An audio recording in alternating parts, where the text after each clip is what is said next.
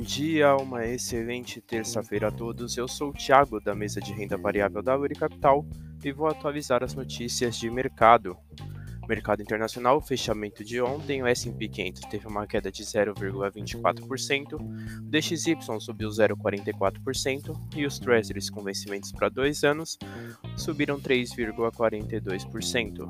As bolsas internacionais fecharam em leve baixa, com os investidores cautelosos aguardando a decisão do FONC que sai na quarta-feira.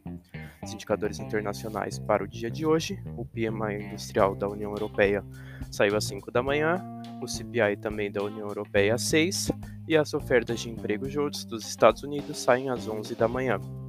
No mercado doméstico, fechamento de dia 28 do 4, Ibovespa subiu 1,47%, o Dow Food caiu 0,47% e o DI1F27 subiu 0,77%.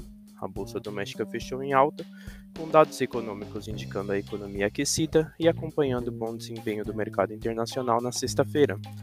Os indicadores domésticos para o dia de hoje, o boletim saiu às 8h25 e a balança comercial do Brasil sai às 15 horas. No radar doméstico, manter atenção à decisão de juros tanto nos Estados Unidos quanto no Brasil. Essas foram as notícias do dia de hoje. Desejo a todos ótimos negócios.